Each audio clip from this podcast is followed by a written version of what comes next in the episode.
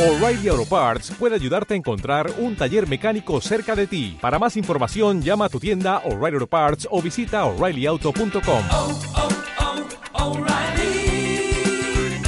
oh, Parts.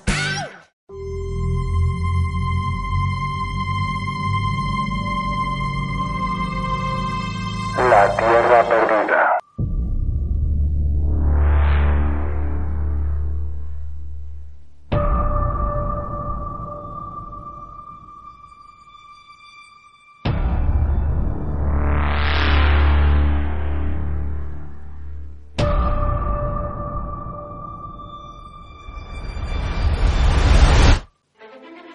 Bienvenido. Gracias por animarte a pasar el rato conmigo. De veras que intentaré no aburrirte. Esto es el universo de la Tierra Perdida. Espero que lo pases muy bien, que te guste y que lo compartas con todas aquellas personas que creas que se lo pueden pasar bien descubriendo el trasfondo de este universo de ciencia ficción, la Tierra Perdida. Soy Darius y estoy aquí para relataros las aventuras de la humanidad en este universo de ciencia ficción. Si queréis saber más, ya sabéis, tierraperdida.com.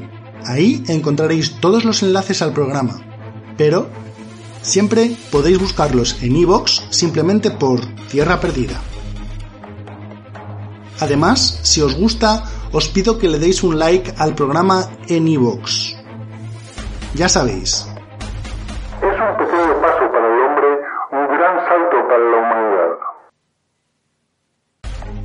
Y ahora sí, vamos con lo nuevo, este nuevo capítulo de esta segunda temporada de La Tierra Perdida.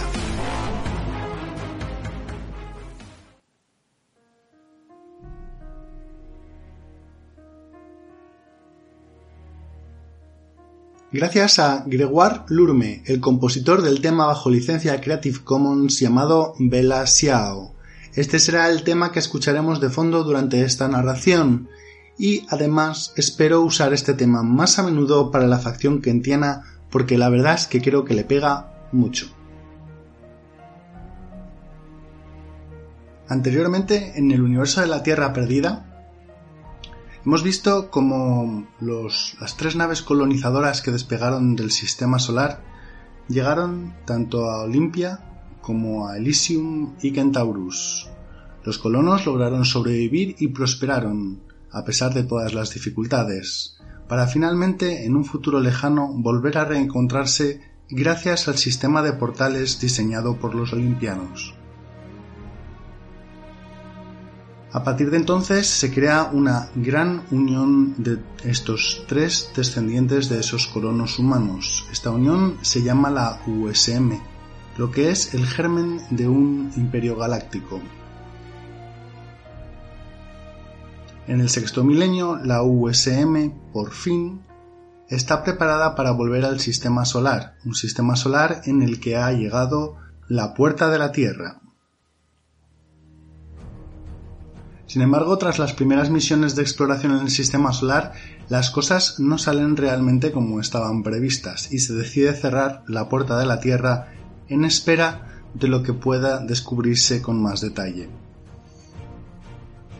Tras los acontecimientos que os he relatado en los anteriores post podcast, hay que saber que el portal de la Tierra va a mantenerse cerrado durante muchísimo tiempo, no solo por los acontecimientos que ya os he relatado, sino que en el futuro se van a mandar varias misiones de exploración al sistema solar, pero ninguna de ellas va a volver.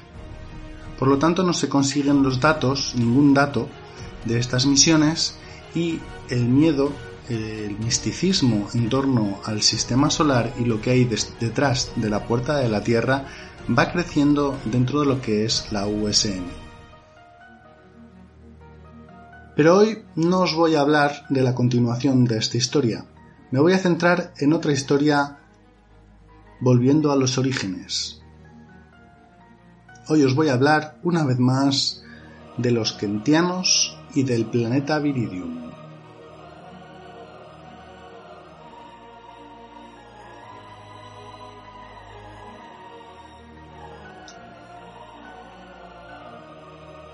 Como sabéis, el planeta Viridium es un planeta que tiene una flora de rápido crecimiento. Ya he explicado lo que es anteriormente y no me voy a retrasar en esto. Pero cabe destacar que esta flora de rápido crecimiento al final tiene una consecuencia en que en Viridium, en el planeta, pues hay una cantidad de plantas y una diversidad de las mismas completamente apabullante. Cuando los colonos de la Fraternity llegan al sistema Kentaurus, las primeras acciones que se realizan son los análisis y los escaneos de los diferentes planetas para empezar a asentar la colonia. El siguiente paso os recuerdo que fue mandar un equipo de exploración a cada uno de los dos planetas que tenía atmósfera habitable. El equipo que se envió de exploradores a Viridium os recuerdo que falleció. Fue una auténtica escena de película de terror, ya que toda la tripulación de la Fraternity pudo presenciar en vivo y en directo cómo sus camaradas morían a manos de las diferentes plantas del planeta. Tras esto, el capitán ordenó obviamente un corte de las comunicaciones, ya que no había mucho más que ver. Las cámaras apuntaban al suelo o al cielo o la última cámara apuntaba la cara de uno de sus compañeros muertos. Así pues, el capitán de la Fraternity ordenó el cierre de las comunicaciones. A partir de ahí continúa la historia que ya conocéis y hemos visto en el podcast número 3, Kentaurus La Llegada. Pero en ese podcast no os he hablado de lo que los pasó a los exploradores, porque no todos murieron.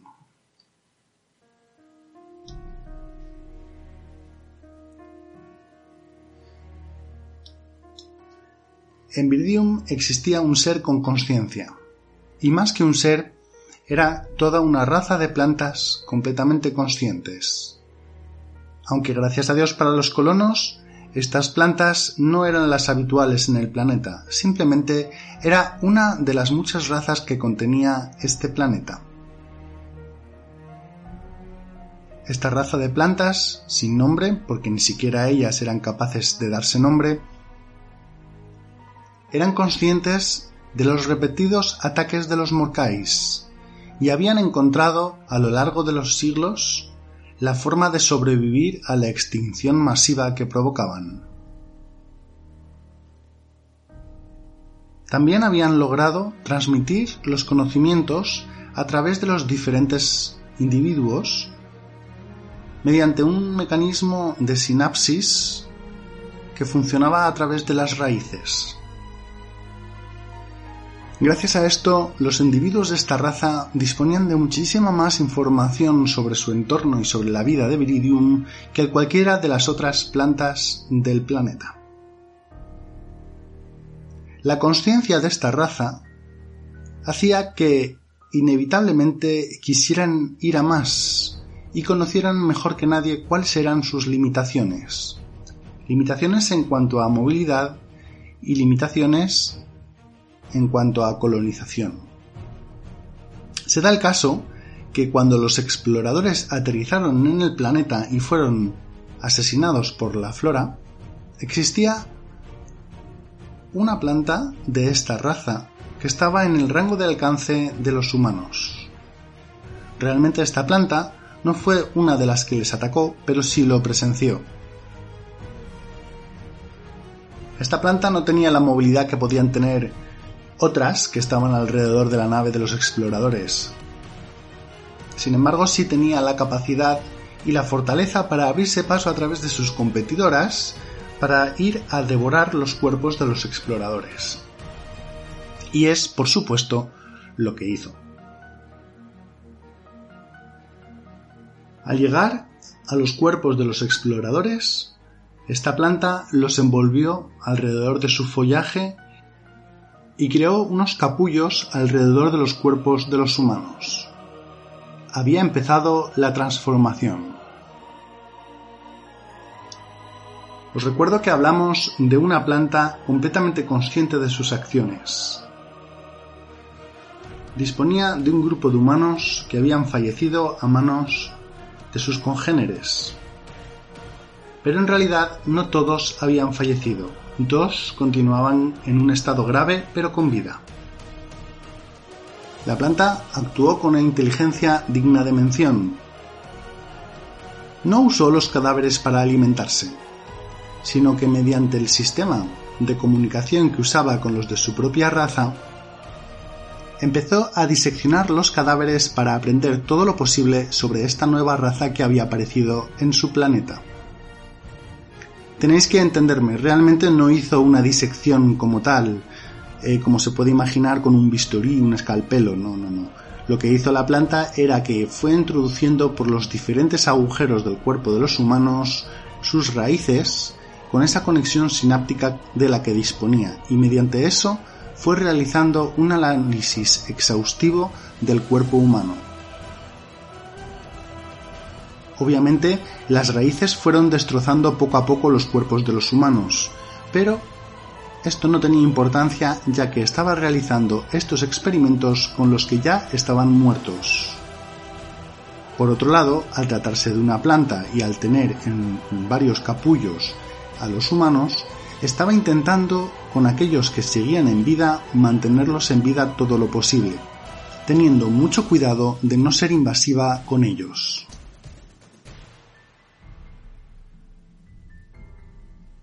El proceso de investigación sobre los muertos fue avanzando y rápidamente la planta se dio cuenta que estos seres disponían de una cantidad de órganos específicos para ciertas funciones específicas. Cuando, por ejemplo, entendió que el estómago servía para procesar alimentos, lo que hizo con los humanos que estaban vivos en los otros capullos fue alimentarlos. Cuando al cabo de unas horas descubrió que estos extraños animales también generaban un calor corporal que era necesario para su supervivencia, se dedicó a monitorizar el calor corporal de los heridos y cuando vio que su temperatura bajaba, hizo lo necesario para aumentarla hasta los 36 grados y medio que era lo que creía que era lo correcto. Poco a poco fue desgajando los diferentes cadáveres y poco a poco fue obteniendo cada vez más información sobre estos extraños seres. Finalmente se quedó sin cadáveres con los que seguir investigando. Desgraciadamente no había podido estudiar completamente el órgano más complejo de estos extraños seres, uno que se situaba en la cabeza y que tenía miles de millones de conexiones neurales. Estoy hablando del cerebro. Sin embargo, sí había logrado analizar todo el resto de órganos que eran relativamente sencillos del cuerpo de estos bípedos.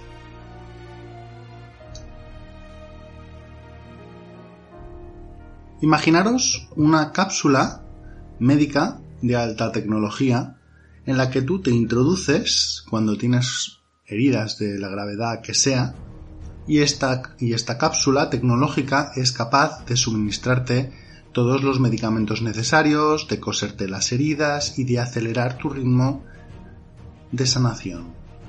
Bueno, pues estos capullos que generó esta planta alrededor de estos dos humanos que seguían en vida eran realmente o se comportaron realmente como cápsulas médicas.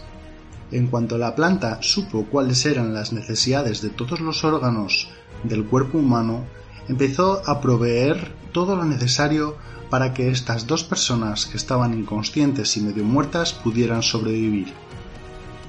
Su objetivo no era otro que buscar aliados.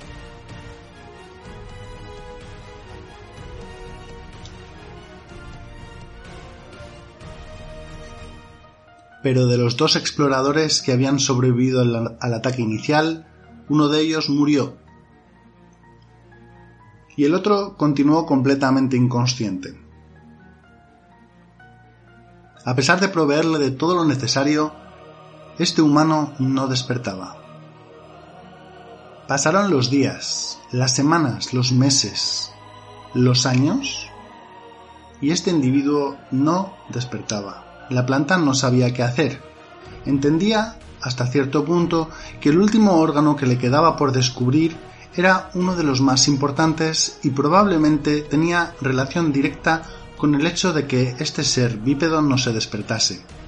Pero también era su último espécimen vivo y no quería arriesgarse a realizar ningún tipo de acción que pudiera conllevar su muerte por introducirse en su cerebro. Por lo tanto, pasaron varios años hasta que la situación, por fin, cambió. Como sabéis, las plantas forman parte del reino vegetal y no del animal. Y si hacemos esta distinción es porque hay una gran diferencia entre el desarrollo de los vegetales y el desarrollo de los animales. Por poneros un ejemplo muy sencillo, cuando a vosotros se os corta un dedo, este no crece. Desgraciadamente estaría bastante bien, la verdad, pero no crece. Sin embargo, a una planta se le corta una rama y si crece, sino esa, otra. Además, las plantas tienen esa capacidad mucho más rápida que los animales de adaptarse a su entorno. Está, por ejemplo, demostrado que toda la flora en torno a, a Chernóbil, una zona muy irradiada, ha sido capaz de desarrollar una inmunidad mucho más rápido todos los animales que se encontraban en la misma zona que han muerto por radiación, sin embargo no así las plantas. Por lo tanto, las plantas tienen ese componente de desarrollo biológico a un nivel mucho más avanzado que los animales. Y pasa lo mismo con las plantas de viridium, solo que multiplicado miles de veces por el crecimiento rápido. Todo esto para contaros que la planta, que es objeto de nuestra historia, al cabo de más de un año, decidió por sí misma emprender una acción un tanto arriesgada. Desarrolló un zarcillo especial. Gracias a los conocimientos que había obtenido del cuerpo humano, desarrolló un zarcillo que debería de ser capaz de conectarse a las neuronas del cerebro de este humano.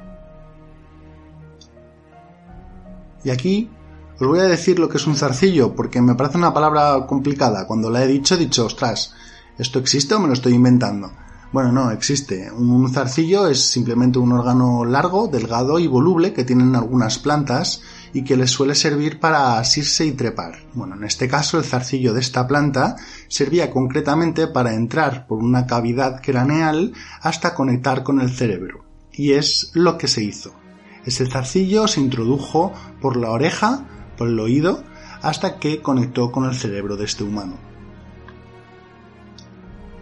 Como podéis imaginar, fue un proceso lento y doloroso. Bueno, lo de doloroso ni idea, ¿no? Pero seguramente que sí.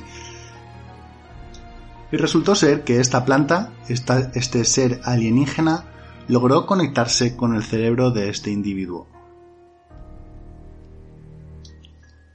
En un proceso lento, biológico, que tardó varios meses, la planta intentó conectar poco a poco con todas las partes del cerebro siendo lo menos intrusiva posible. Su único objetivo era lograr despertar este ser que estaba completamente dormido.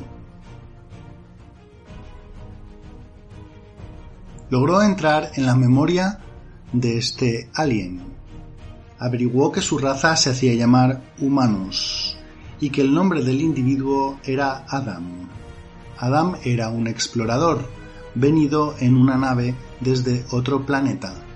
La planta empezó a, a, recuperar información de la memoria de Adam y empezó a entender y a visualizar un mundo que se extendía mucho más allá de lo que la propia planta hubiera podido imaginar jamás.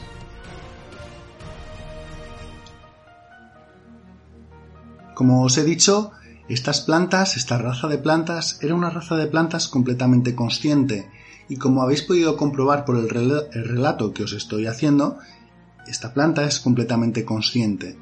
Y por lo tanto, cuando consiguió ahondar en estos recuerdos, el shock fue brutal. Poco a poco fue urdiendo un plan. ya que, como os he explicado antes, esta raza de plantas, al tener esa conciencia tan avanzada, se sentía aprisionada dentro de su propio cuerpo físico. Pues esta planta concretamente lo que decidió hacer fue intentar fusionarse con este tal Adam para intentar obtener todas las ventajas del cuerpo físico del tal Adam. Sin embargo, antes de realizar este proceso o de intentarlo, decidió que debía de mejorar el propio cuerpo de Adam. El plan no consistía tan solo en abducir al tal Adam. Se trataba de ir mucho más allá.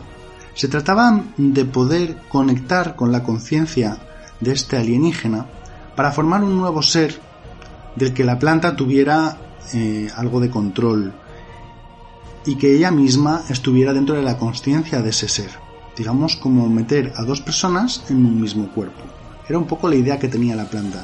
Y además quería modificar al paciente, a Adam, pero no para transformarlo de forma que se convirtiera en un monstruo para su, su raza. No. El humano debía de seguir siendo humano a toda costa, puesto que la planta entendía perfectamente que este individuo era incapaz de sobrevivir sin el apoyo de su raza, por lo tanto tenía que seguir siendo humano para poder contactar de nuevo con los humanos y poder sobrevivir. Si la planta lograba introducirse dentro de lo que era Adam y ah, lograba hacer que Adam sobreviviera, entonces su futuro y el futuro de su raza estaría garantizado. Y así fue como empezó este proceso biológico de abducción.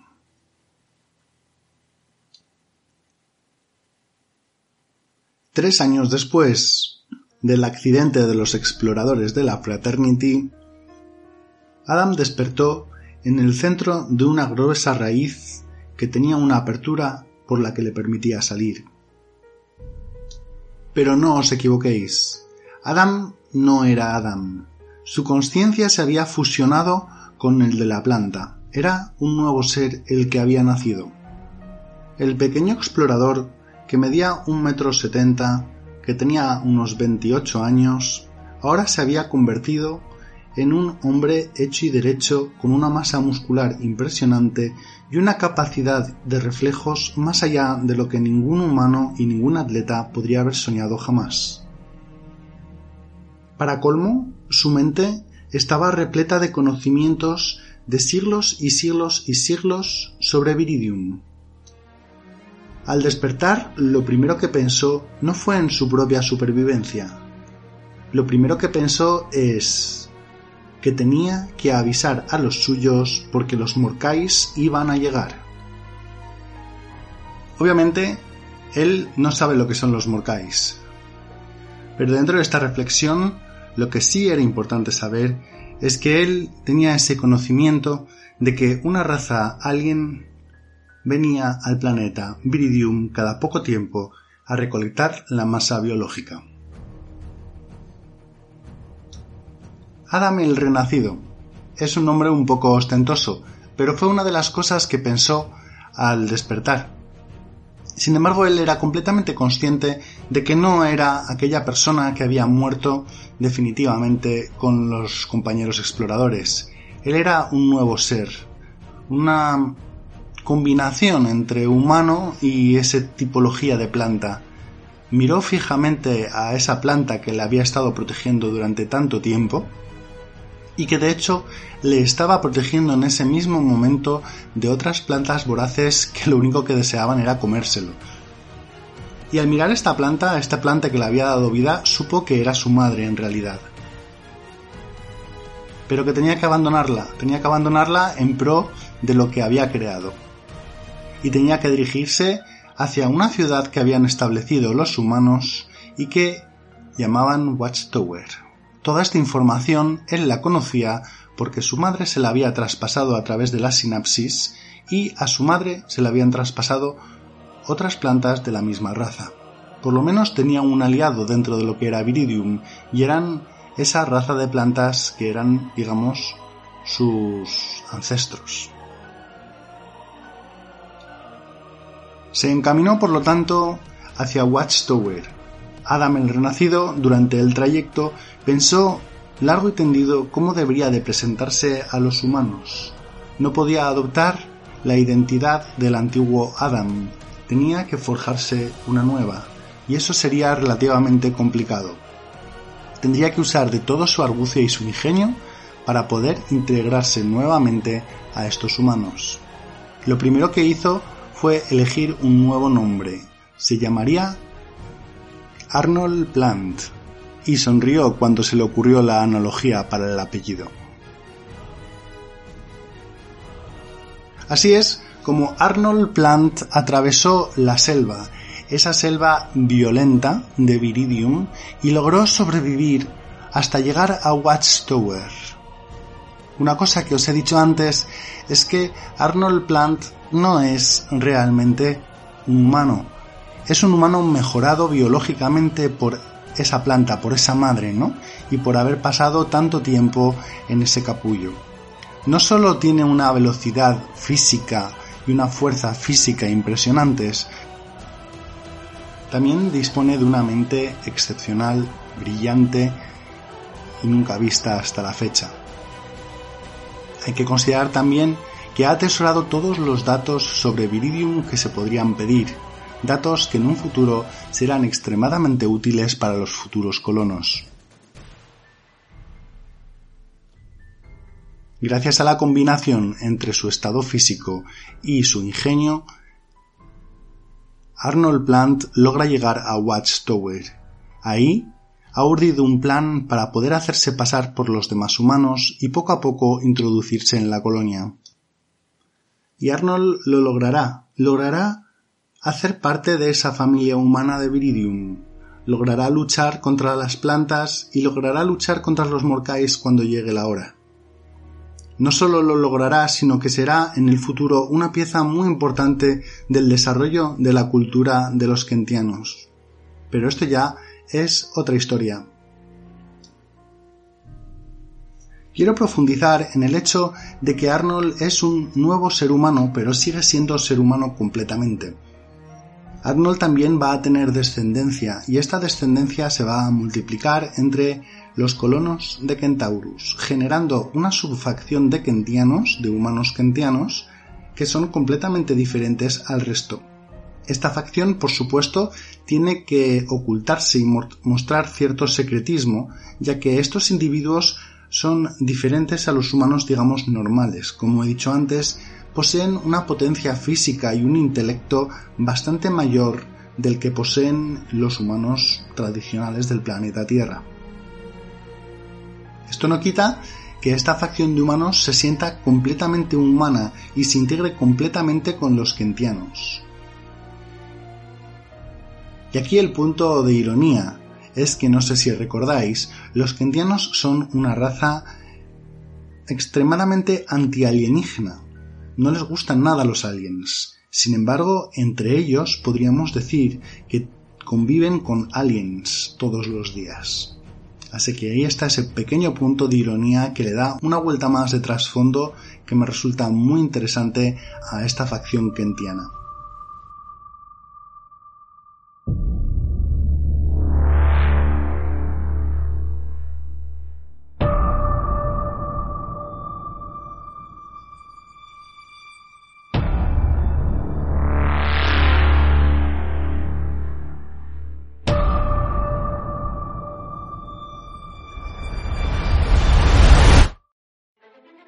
Bueno, pues con esto, queridos oyentes, terminamos este capítulo sobre la facción kentiana, un capítulo que me ha resultado muy interesante, no solo por la historia que os he contado, que le da, como he dicho, una vuelta de tuerca a la facción de los kentianos, sino porque lo he planteado también de otra forma. Digamos que el guion estaba menos escrito y lo he ido desarrollando en función de pues eh, lo que pensaba. Espero que eso no haya sido un inconveniente, incluso tal vez algo mejor, ¿no? Porque es verdad que estaba leyendo mucho menos y era mucho más en plan de conversación. En este caso he dejado la historia cerrada, como normalmente lo que suelo hacer es dejar algo abierto, algo de misterio, pero no es verdad, porque aquí el misterio está en realmente cómo este Arnold Plant va a lograr poco a poco subir los escalafones dentro de lo que es la sociedad kentiana, cómo va a lograr ayudar a los suyos, a los humanos, se entiende, a defenderse de las plantas y cómo va a lograr defender a los suyos de los morcais, porque no os equivoquéis, Arnold Plant es una figura legendaria en la historia de los kentianos. Bueno, pues espero que como siempre os haya gustado. Una vez más, mil gracias por vuestra atención y un saludo. Hasta la próxima.